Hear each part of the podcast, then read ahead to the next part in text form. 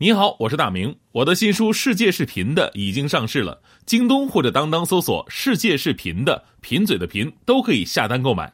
感谢您一直以来对我的支持，愿这本书能让您收获更多快乐。女士们、先生们，Ladies and Gentlemen，现在是大明脱口秀时间，掌声欢迎我们亲爱的 Starmy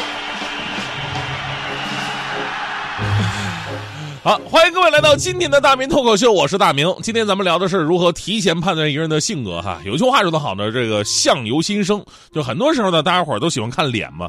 但脸这个东西啊，它毕竟会变化，对吧？有的是自己变，有的是那个通过一些方式方法哈，手术什么的有变化。所以说，得一定经验的人才能看得出来。比方说，咱们就有听众啊，看完我的脸，觉得我这个眉毛比较近。刚才有听众说的，说你眉毛近呢，你就显得凶。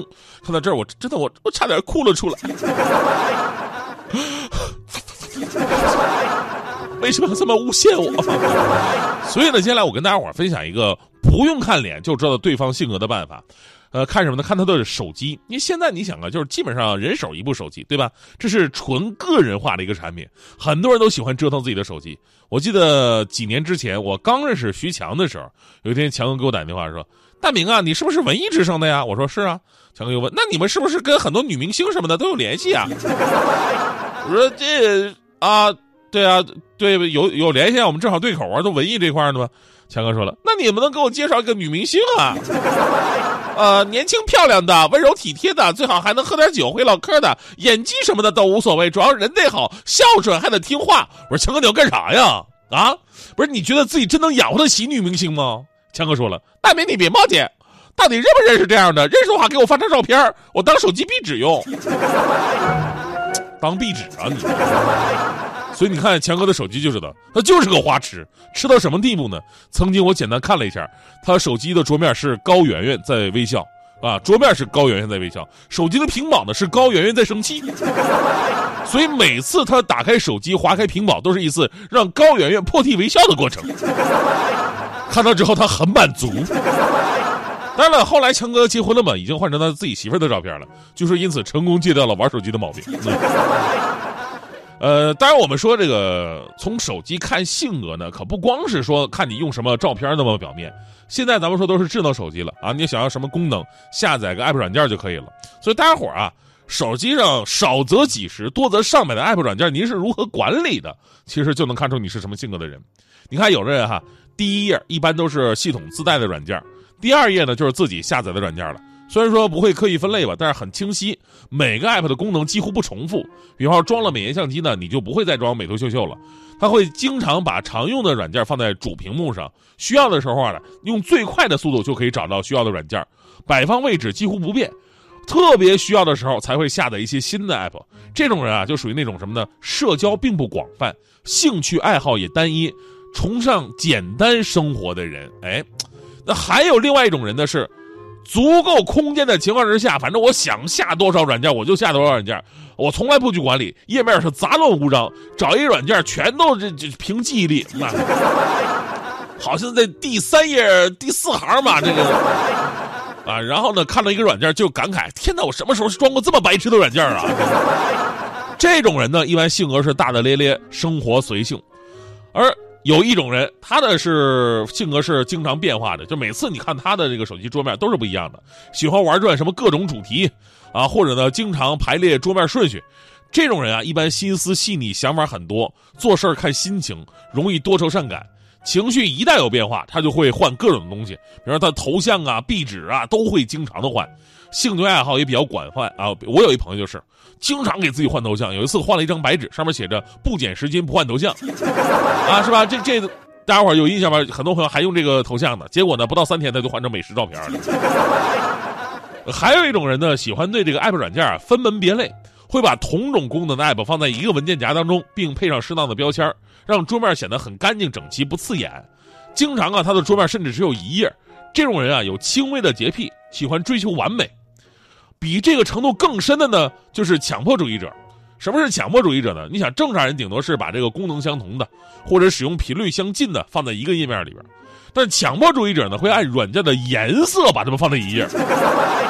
每次下载新的 app 都得整理桌面啊，重重新整理桌面，对吧？颜色一样的，比方都是粉色系的啊，我弄一面；另外一次面是白色系的，再一面是红色系的，色彩功能啊都绝不突兀。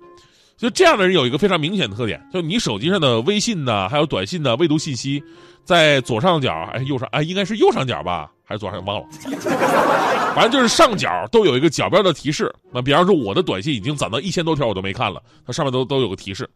而这种人呢，他一定会全部点掉，一个不留。所以说碰到这样的人，你千万别得罪，因为在他们眼睛里容容不下任何沙子。所以呢，各位可以对照一下自己跟身边的人，你们究竟属于什么样性格的人呢？那最后要说啊，其实不光是智能手机，就在手机功能逐渐丰富的时候，我们就开始想方设法让自己的手机显得更个性化一点。我还记得那年啊，刚出彩铃之后不久，哎，手机就有这样一个功能了，就可以播放不同的音乐，然后呢，这个音乐还可以当手机的铃声。那时候大家伙都特别喜欢设置自己喜欢的铃声嘛，对吧？这可以理解，因为之前铃声都一样。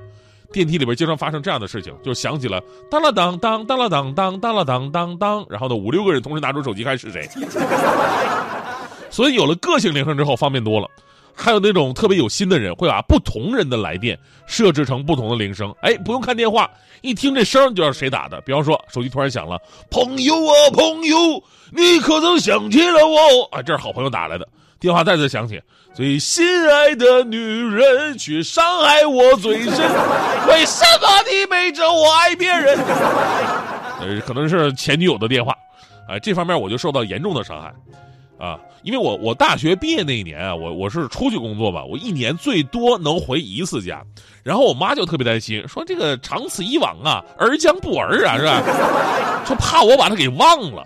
啊，所以呢，为了能够让我时时刻刻惦记他老人家，就在我假期结束回南方工作之前那么一天，他就把我手机铃给改了，啊，就是比我说比我原来那个好，我原来那个太单调了，而且还体现不出对母亲的思念和敬爱，是吧？我当时想，你改就改吧，不就是一个铃声吗？结果，我回到单位工作，我接到领导的电话。响起的铃声竟然是啊，这个人就是娘啊，这个人就是妈，这个人给了我生命，给我一个家。铃声响起之后，我默默接起电话，对着电话说：“领导，对我回来了。”于是第二天，一个小道消息诞生了，说看手机能测出一个人的性格。咱们台有个叫大明的，跟领导叫妈，看来他就是个马屁精啊。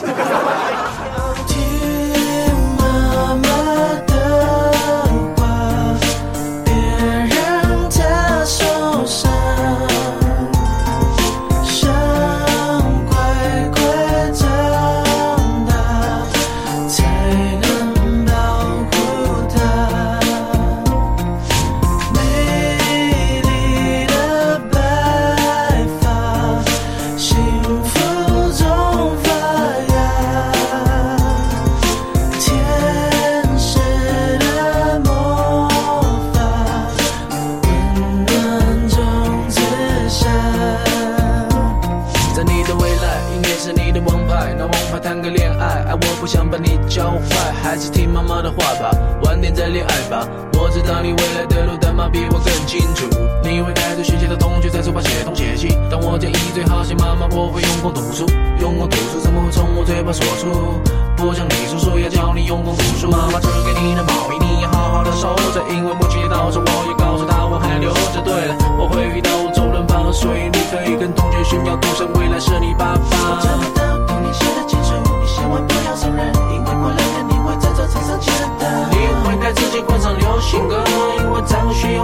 被唱吻别。